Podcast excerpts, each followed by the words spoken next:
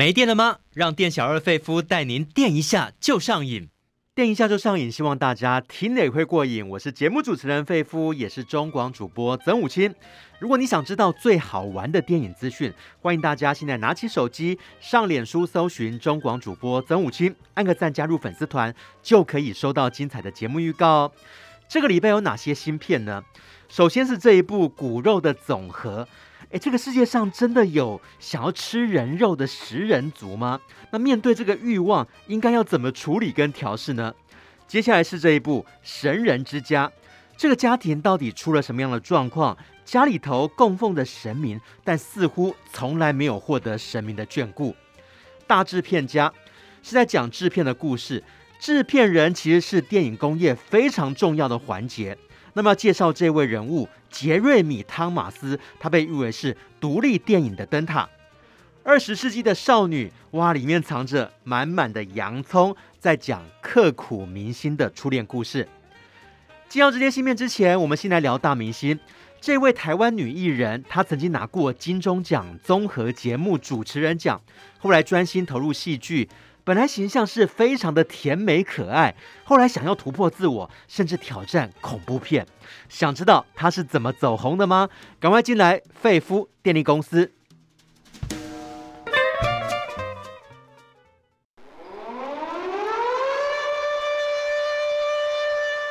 还在担心缺电危机吗？费夫电力公司给您最劲爆的电影大小事。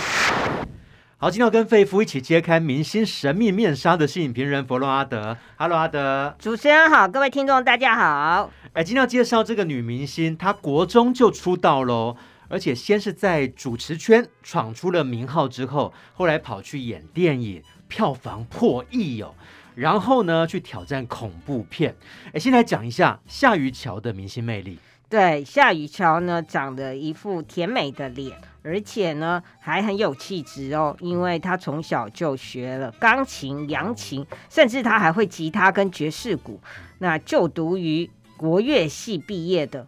那其实相当的有才华。是那嗯、呃，就是当年十五岁的时候哦，大家可能还在挖青春痘啊，或者是埋怨读书真辛苦。可是他却已经被他的爸爸报名参加了。我猜，我猜猜猜，你说的是那个单元，那个单元很红哦，人不可貌相的单元。他好像参加的是国中美少女的比赛。对，嗯、而且当时呢，还获得了国中美少女的第一名。哦，哦，那所以当时他可能是。很多人的心目中的那种梦中情人，嗯，哦，但是他妈妈那时候其实觉得十五岁你还是好好念书吧，可是他爸爸却觉得，哎，当当个新爸很棒，而且呃，实际上可能也是家庭的财务问题，是，于是呢，夏雨乔十五岁就被。王伟忠签下了经纪约，哎，可是年纪轻轻你就要顾虑到家庭的负担，哇，真的也很辛苦。尤其你在求学的过程当中，你多了童星的身份。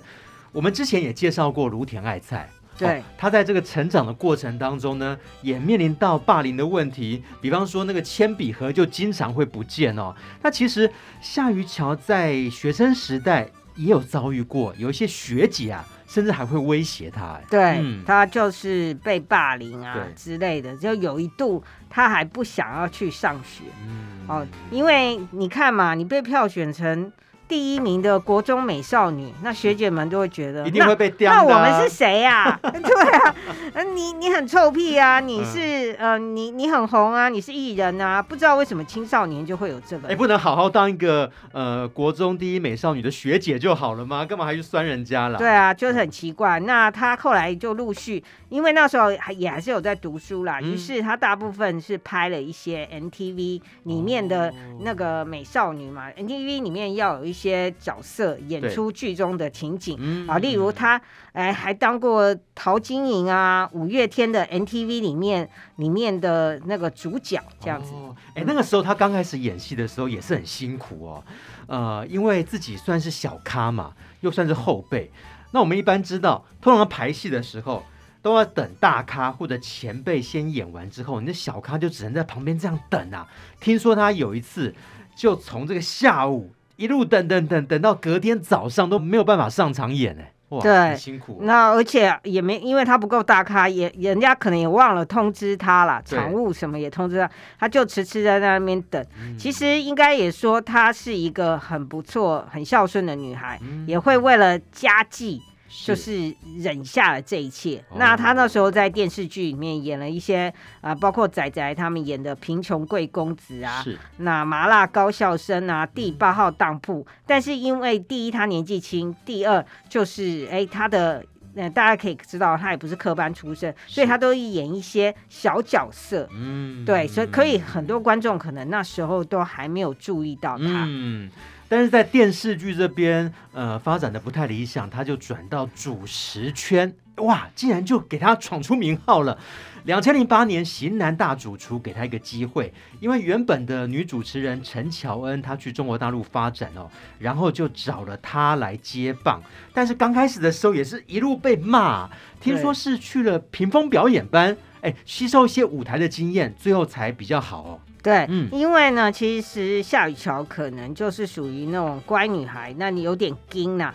那没办法像陈乔恩那么的活泼，是那加上陈乔恩那时候早就大红大紫了，所以对很多粉丝会觉得啊，我们就不要你取代他，你不可能取代他。嗯、然后于是他就遭到了一些炮轰。是但那时候还好的是，另外一位主持人曾国成，就是呃曾国成也是主持啊舞台剧双栖嘛，就跟介绍他说，哎是，你不如去李国修老师的屏风表演班、嗯、去做一些磨练，嗯、然后在舞台上可以培养你，就是更大气，就是可以面对观众，对，然后直接的那个，然后会让你就是整个人都有所提升。哦、于是呢，他后来就演了很多啊，包括什么《京京戏启示录》啊，甚至全民大剧团的戏，嗯、然后这些都培养了他的台风。没有错，最后也开花结果了。他在二零一一年顺利敲响了金钟，是以型男大主厨获得综合节目最佳主持人奖哦。那后来。他就投身到电影圈了。他演过哪些的作品呢？包括《明天记得爱上我》，他是饰演任贤齐的妹妹，在里面这个婚姻呐、啊，突然出了一些状况哦。办完了订婚之后，哎，竟然变成一个落跑新娘。但是是直到这一部《总铺师》，大家才认识，哇，原来夏于乔呃非常的可爱，非常的甜美。她在里面是扮演这个苍蝇师的女儿，她的绰号是沾酱油。那虽然说非常有料理的天分，但是她对料理却没有兴趣。她一心想要到台北去当 model。对，那应该是说，其实夏雨乔人生的机会，好像他都是接棒者。例如《型男大主厨》，是因为陈乔恩对。要去那总铺师要去拍戏，然后总铺师是因为原本第一选中的女主角张榕容，她发现自己怀孕了，是。那所以她就不能演。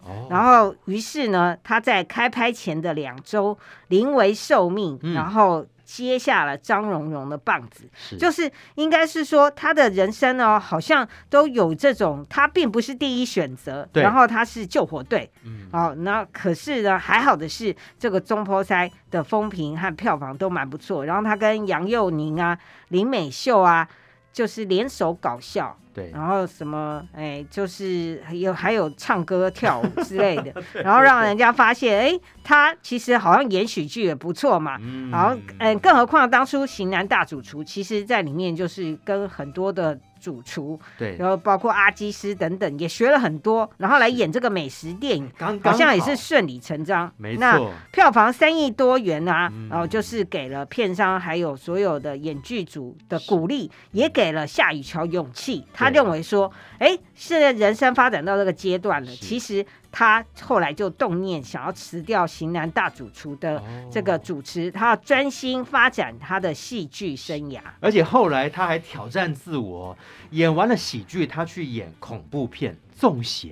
粽邪是在讲这个台湾的民间习俗，呃，送肉粽的一个故事哦。呃，就是说，因为那个时候上吊的人煞气比较重，要抓交替的关系，希望可以驱邪，于是会举办一些这个呃送肉粽的一个仪式哦。对，结果呢，他就在里面阴错阳差卷入一场场恐怖的事件。哎，但好像最后又跟校园的霸凌有关哦。对，嗯、就是好像重温了夏雨乔当年在学校的时候被霸凌的经验。对，那就是这个中邪的事件跟这种高中被霸凌的情况。嗯、那于是呢，就是重复的勾起了那样，而且甚至勾起了。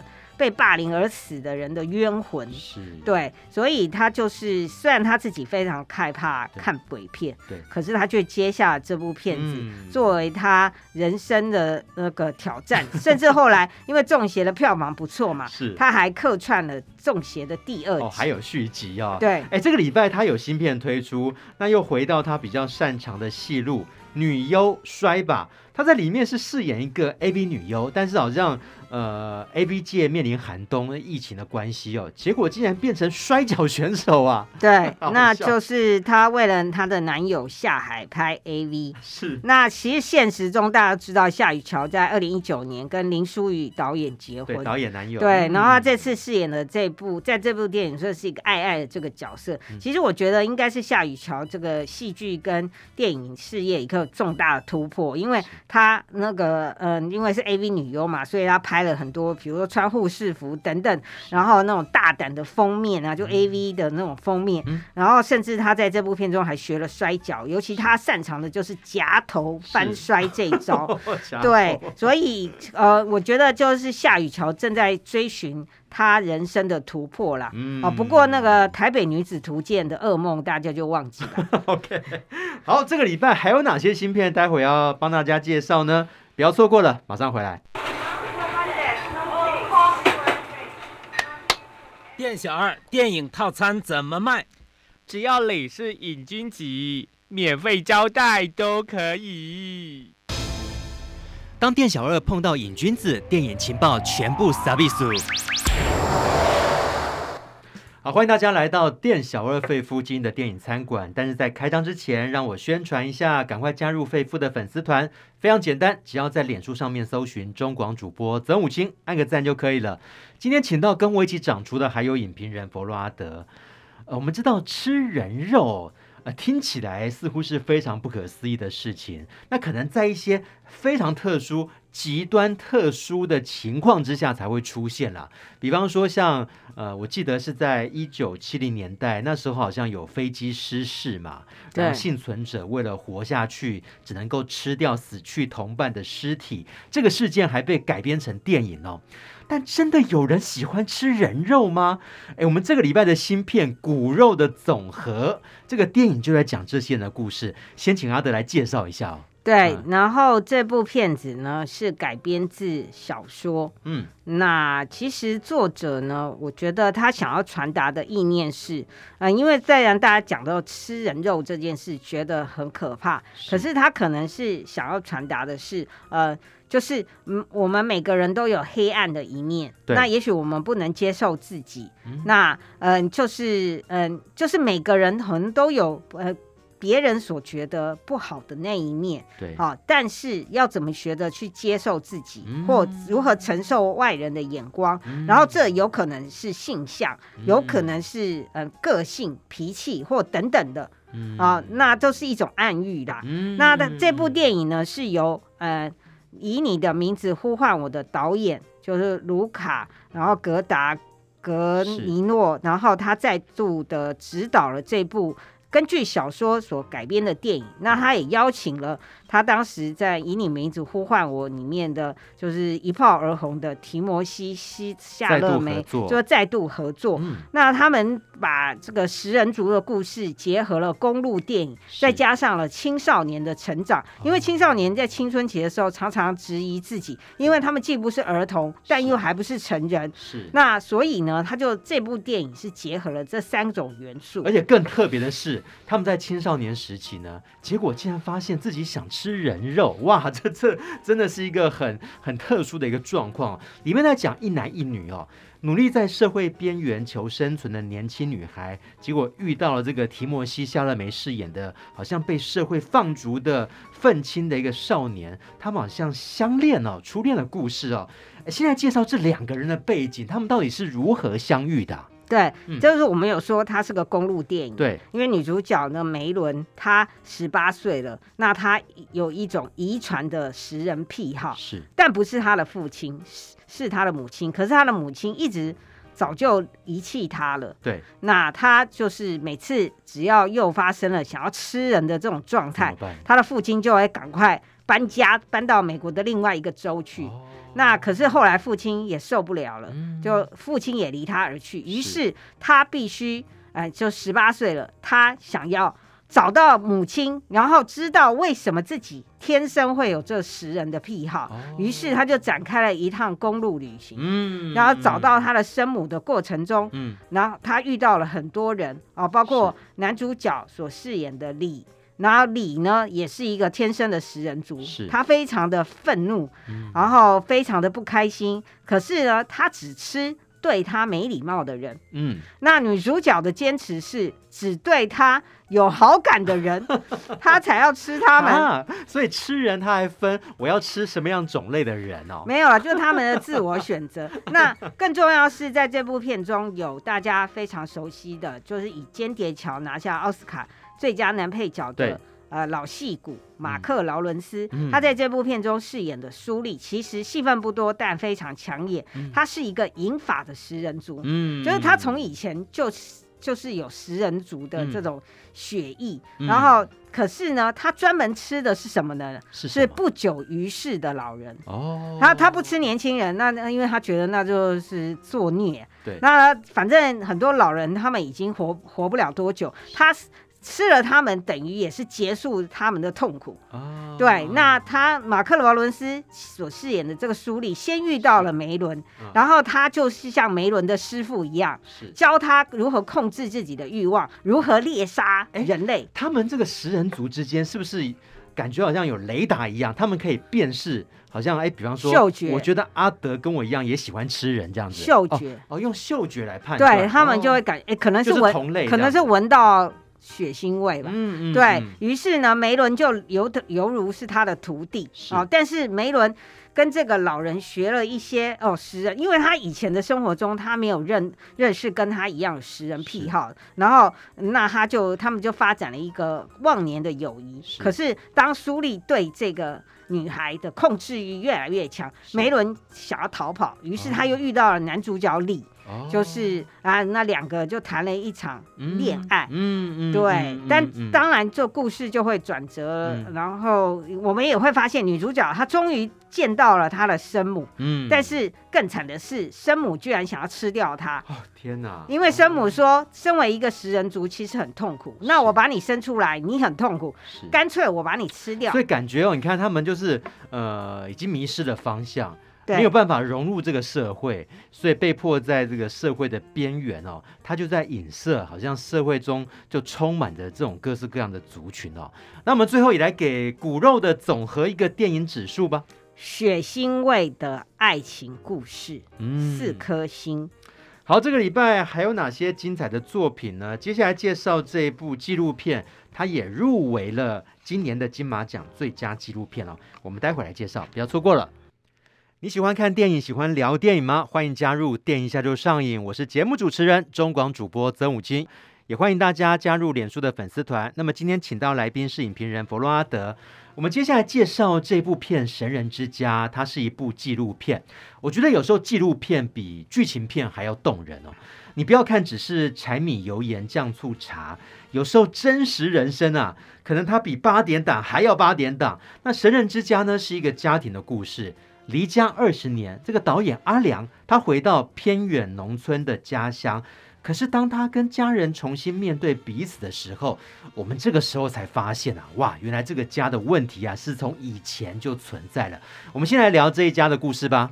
对，那《神人之家》这部电影呢，荣获今年台北电影节的百万首奖，是也入围了今年金马奖的最佳纪录片。嗯。那嗯，这是导演卢寅良他的血泪故事，然后我们接下来就简称他为阿良。嗯、那阿良当时呢，其实他们家庭也算是小康啦，也有小有一些财富，可是呢，转眼在他哥哥小六的时候突然通灵了。嗯，那好像就是可以接收到，就是哥哥阿志可以接收到玄天上帝的。你说通灵可以接收到玄天的玄天上帝。哦，这个可以跟神。明沟通，呃，就是可以传达神明要他讲。透过他讲出来的事情，于是家庭就开始了供奉了十二座，包括玄天上帝等这些神像。是，那家里呢，神明厅就变成了四周的这些民众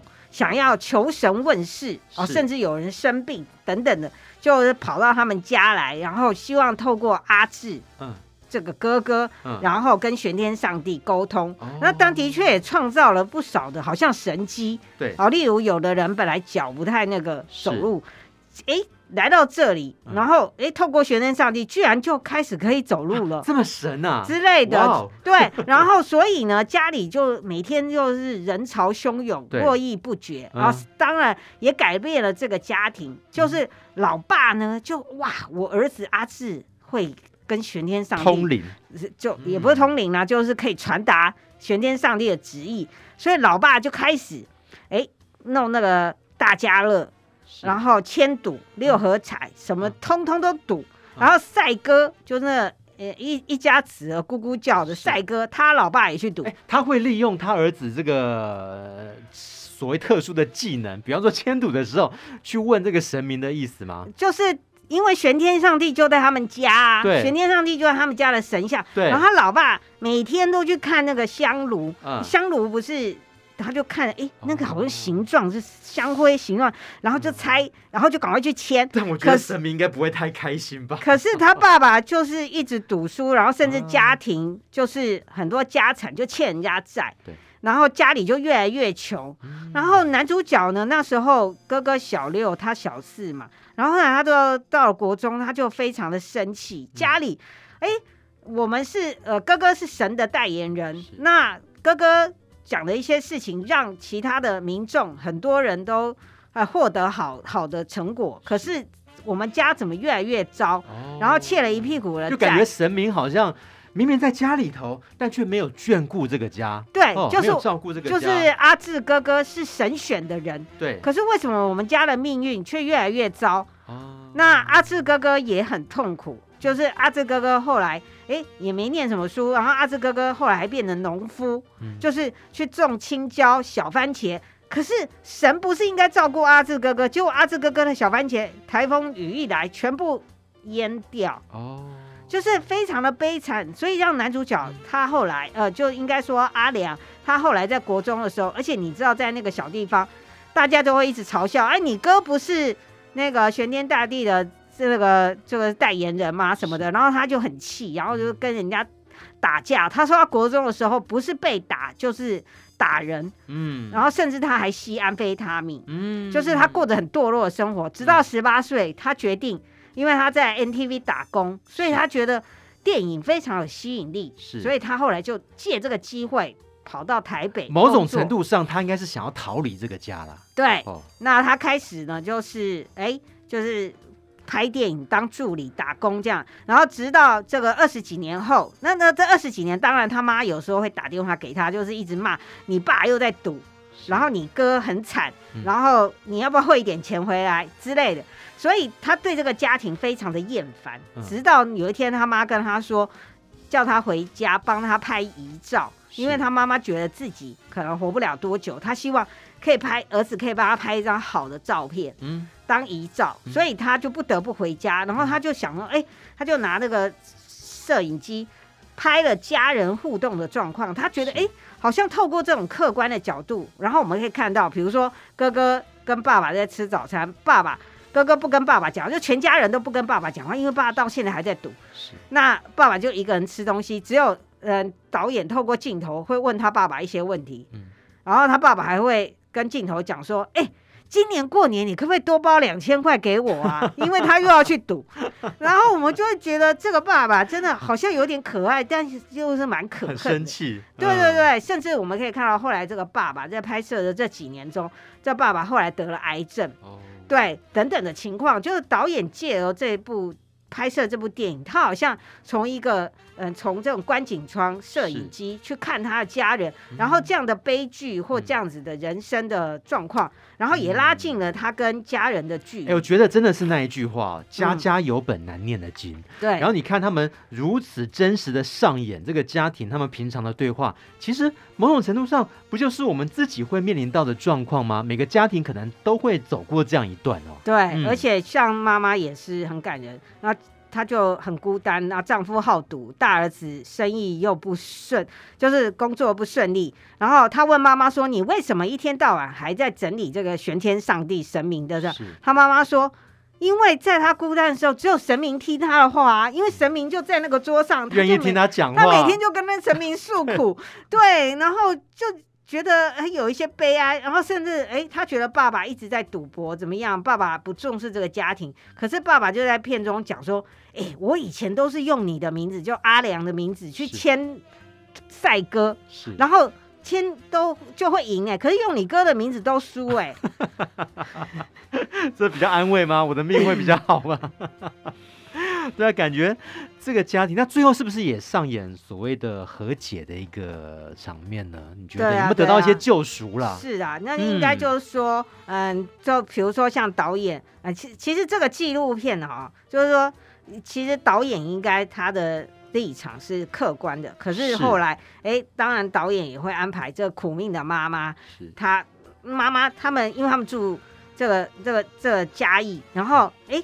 妈妈到现在都没有看过海，妈妈一辈子为家里付出，所以他决定带妈妈去宜兰看海。嗯，然后这是刻意安排的情节。嗯，对，然后他也。嗯，就是等于也完成了妈妈的心愿。嗯，然后他后来好像也明白，其实他们家可能真的是神明所选的家庭。是，但是神明不是那种哦，让你们全家都很幸福，让你们都很有钱的这种选择方式。他会让你们透过了这些苦难，嗯、然后这些状况，然后明白了。神明要给你们的人生剧本，走过这一切之后呢，才发现啊，真的是一家人哦，呃，彼此的一个牵绊。那我们最后也给《神人之家》一个电影指数：受到神明眷顾还是受到神明诅咒的家庭，四颗星。嗯、好，接下来也是纪录片《大制片家》。阿德这个制片呢，对于电影也很重要，他可能是常常站在。导演的对立面，因为他要从预算啊，从票房来做考量，那他又是非常重要的人物。影片从无到有，其实都要靠制片哦。那大制片家在讲谁的故事呢？就是在讲这个杰瑞米·汤马斯。哇，他可以说是独立电影界的灯塔。他的作品有哪些？包括贝托鲁奇的《末代皇帝》，大卫·柯能堡的《超速性追缉》，还有大岛主的一个《俘虏》。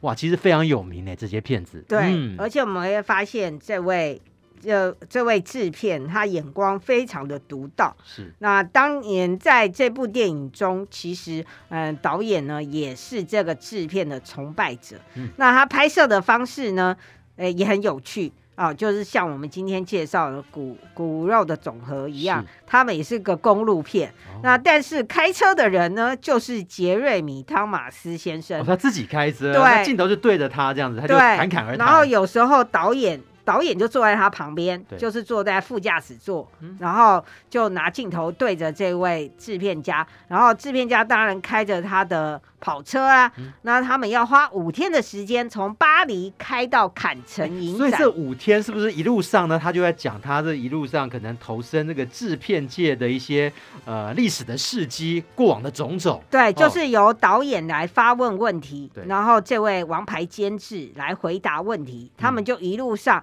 哎，就是呃，随着这个风光，而且制片家他也说，他说他他很喜欢开车，因为他家从小就很有钱，他们是犹太人的家庭，就是从呃父亲等等都是从事这种电影制片，然后制制片之家，从小家里就很有钱，都有司机，然后他车子多到。不知道多少台，嗯，那他说他很喜欢开车。他说，因为在开车的时候，好像就在看电影，因为挡风玻璃就像是你前面的那个荧幕。哦，那四周的景象就是不同的剧情，好像胶卷一样哈，就是不断的在上映，不断的在放映。所以他说他非常喜欢开车，当然他耳濡目染呢，因为他的父亲跟叔叔等等都是电影制片，嗯、那他从小就非常的喜欢。一路上他有没有聊到一些以前担任这个制片或现在担任制片的一些有有，有趣的故事？对，而且这部电影呢，就是像电影呃小说一样，它有分。章节的第一章就是讲车子啊，第二章是讲性，嗯、第三章是讲政治、哦、死亡等等。哦、那他们就是会谈，比如说车子，当然最有名就是大家知道，当年在坎城影展就是惊艳四座的超速性吹气，哦、就是由一场男主角发生的车祸，是。然后引发的剧情，嗯、然后这样的精华片段也会剪在这部电影中。嗯、那他说他当时就被批。就这个电影上映的时候就很有争议性，就被骂。可是他说他很支持导演大卫·坎能堡，嗯，他认为他是一个天才，嗯，然后等等的，然后又融合了他其他的一些电影，比如说他最近几年。呃，比较监制到是跟日本导演三尺崇史所合作的《初恋》，然后这部电影我们也介绍过，那里面就是有片中有车子冲出的画面，紧张画面也会剪辑在影片中，嗯，然后他就会谈到这些电影，然后他就会说，离主流电影公司越远的题材对他。越有吸引力，因为他们觉得那些电影才越有创造力。哦。难怪那个女明星啊，蒂达·云斯顿，她会在里面说，她就形容这个制片家杰瑞米·汤马斯就好像海盗一样，因为她觉得就在电影圈必须要有人跳出来哦，就是你要去勇往直前，做一些对非主流跟主流不一样的影片。对对对，然后当然在这部电影中呢，其实我们也会看到末代皇帝。那它里面也会提到，像呃那时候溥仪啊，就是青少年的时候，溥仪不是有一场戏，他跟太监们在宫里，然后有个布幔，然后太监在另外一面，然后溥仪在被围在布幔的中间，溥仪就是去抚摸那些太监在布幔外面的手，他说这个画面就是。嗯充满了性的元素，嗯，对，嗯，嗯嗯那那所以其实我我们就是看这些，嗯、呃，他所制片的这些经典电影，嗯、也可以了解说当初他是怎么样去支持导演，他如何挑选题材，嗯，然后他对电影的热爱，对。对，包括大卫鲍伊啊、马龙白兰度等等，都会出现在。这个电影中，就是因为有这位大制片家，所以才留下不少的经典作品哦。我们最后也来给他一个电影指数吧。导演说，他从小就传染了电影这种病毒，嗯、他希望把这个病毒传染给全球的观众。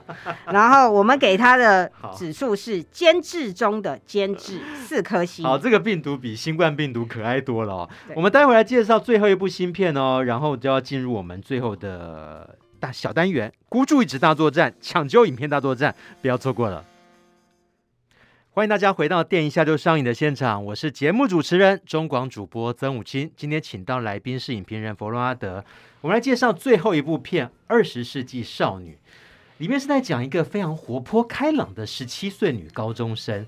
闺蜜呢被个男同学哦迷得神魂颠倒，于是她就自告奋勇说：“哎，让我来观察这个男生哦，帮你鉴定一下。”但是没想到，竟然谱出的是自己的恋曲哦，这个好像跟我们的青春成长的故事似乎有几分的相像哎。对，嗯、其实大家看这部在影音平台、串流平台，就是要付费观赏的青春爱情故事，就会发现好像就是跟很多包括日本的那经典初恋故事、情书等等的这些电影，好像都有一些元素在这部电影中。是哦，但反正天下电影呢，也是一大抄、嗯、哦，只要不要是抄论文就可以了。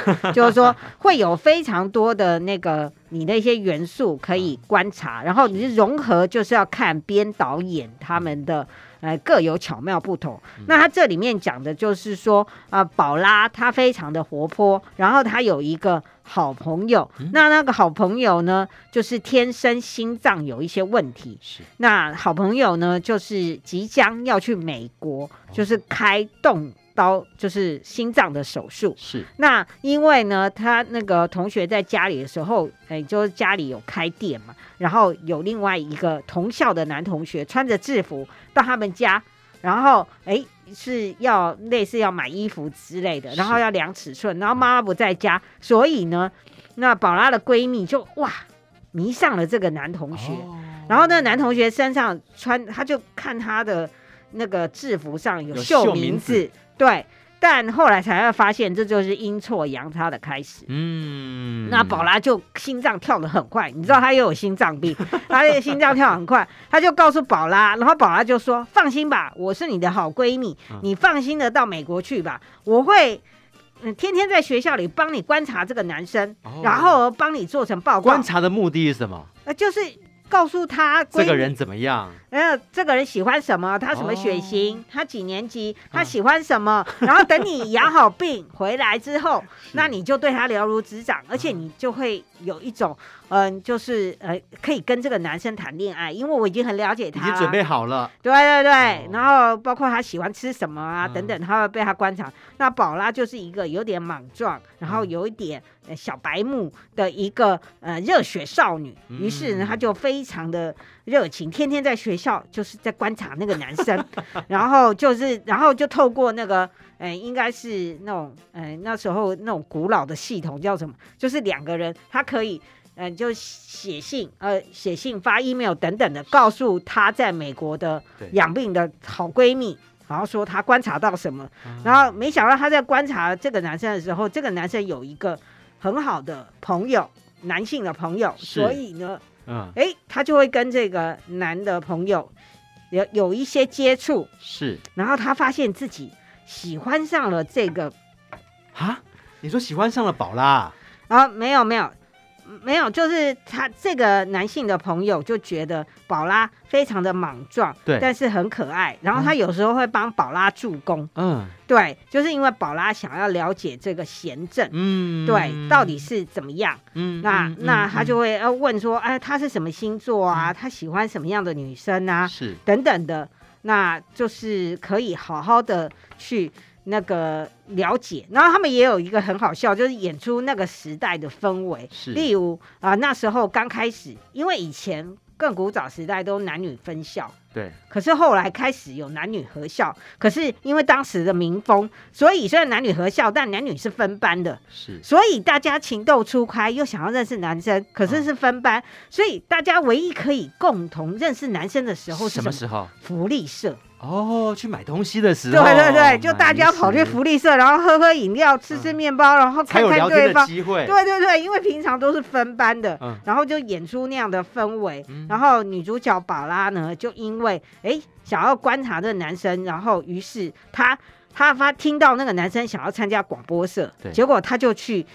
嗯、呃，去考广播社团，嗯，结果没想到他被录取了，然后那个男生没有被录取，然后宝拉原来宝拉是要传达出广播就是那个呃很有活力的声音，对，他居然打跆拳道，因为他从小就学跆拳道，然后他打跆拳道的时候表演跆拳道不是会有很有活力这样哈哈这样，然后他入选了，结果男主角居然没有入选，嗯，然后他进入那社团之后就跟哎男主角的麻吉。然后就产生了另外一个火花，哦、然后就是那个云浩，嗯，对。可是故事就是这么的曲折。当闺蜜回来之后，嗯，才知道原来云浩才是他当初认识的那个帅哥啊。可是他明明不就是已经认得他的那个名字了吗？因为校服上面有名字啊。对，因为云浩当初呃。家人移民到纽西兰，可是爸妈后来在纽西兰可能异地呀、啊、压力，然后爸妈离婚了，然后爸爸带着云浩回到了韩国。可是他刚回来，因为你到学校，你一制服还来不及做好，然后他的好朋友就是贤正，就把衣服借给他穿，哦哦，所以名字上面绣的是贤正。那糟糕了，那现在不就等于她跟闺蜜？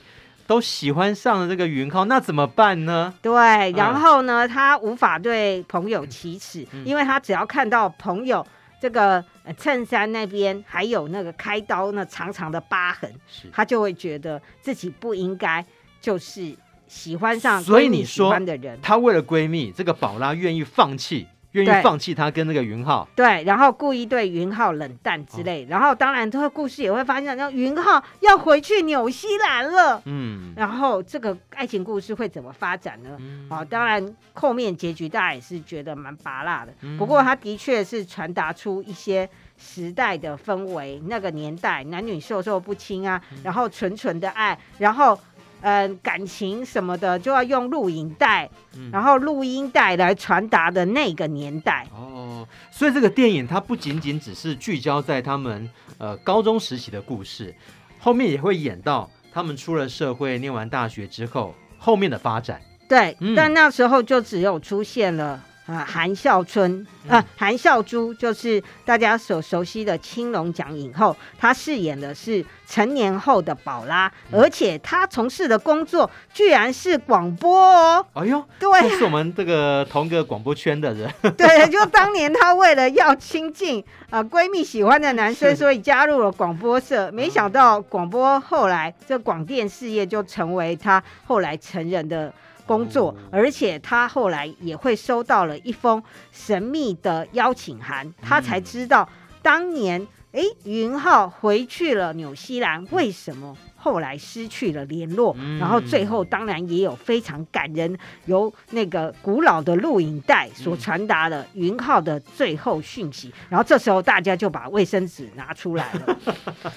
哎，我觉得初恋故事哦，可能就真的他是因为第一次的关系，所以就特别刻骨铭心啊。对，嗯、而且多感人的是，哎。那那那男主角云浩在录影带里面说：“这是两千年的一月一号，我想要见到二十一世纪的宝拉，可是他们的爱情就留在二十世纪，所以这就是本片片名《二十世纪少女》的由来。”嗯，那你觉得里面哦，他掌握到哪一些？呃，虽然看起来剧情。很多都一样，但是他表现的最成功，或者说觉得最自然的一点是什么？嗯，应该是说年轻时候的宝拉是由金玉珍所饰演，哦，青春无敌。对，那她是韩国的童星，嗯、也演过非常多韩国的那些呃知名演员的那种。如果那个戏有童星童年时代，都是由她来主演。是那她的她虽然不是什么大美女，但是呢，就是胶原蛋白。啊、呃，就脸上胶原蛋白非常充足，而且演技非常灵活自然。嗯、那他演出这个非常勇敢，然后热情，然后为朋友着想，但是又有点鲁莽，啊，就是连人都没有搞清楚的 宝拉。嗯、然后他的热情活力，还有呃，例如就是在学校，然后大家可能呃弄摄影机或怎样碰到手，就会有一点。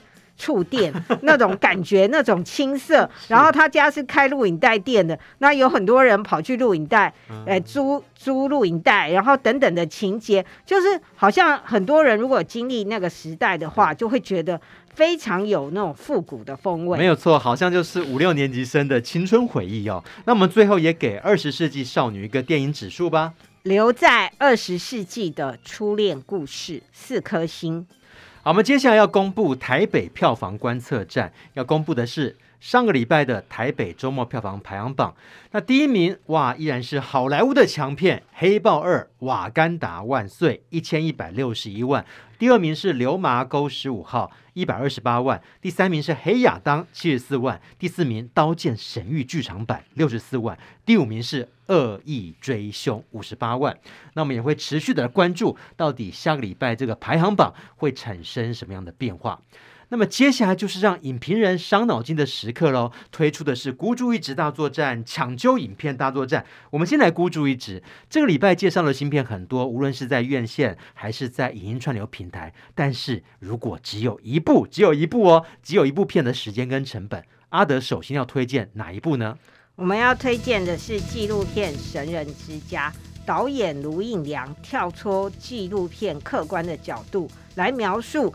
他的家庭，然后这所谓的神选之家有很多的悲喜剧，那看似荒谬却真实的存在，也拉近了导演跟家人之间疏离的感情。把这部电影推荐给每一个觉得家家有本难念的经的观众们。除了新片之外，我们也没有忘记好片，特别是容易受到忽略的或即将下档的好片。抢救影片大作战要救哪一部呢？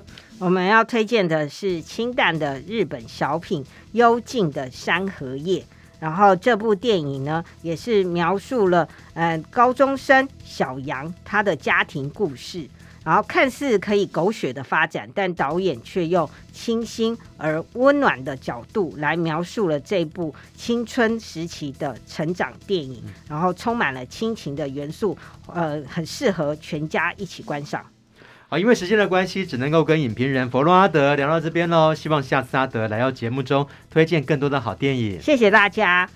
还是要提醒大家，赶快加入费夫的粉丝团，很简单，只要在脸书搜寻中广主播曾武清，按个赞就可以了。也希望大家呢，听完看完之后，不论是在 YouTube 上面，还是在播客上面，帮我们这个搜寻，电一下就上瘾。看完听完之后，分享出去哦，按个赞。你也喜欢电影吗？欢迎大家下个礼拜我们继续来电一下就上瘾。拜拜。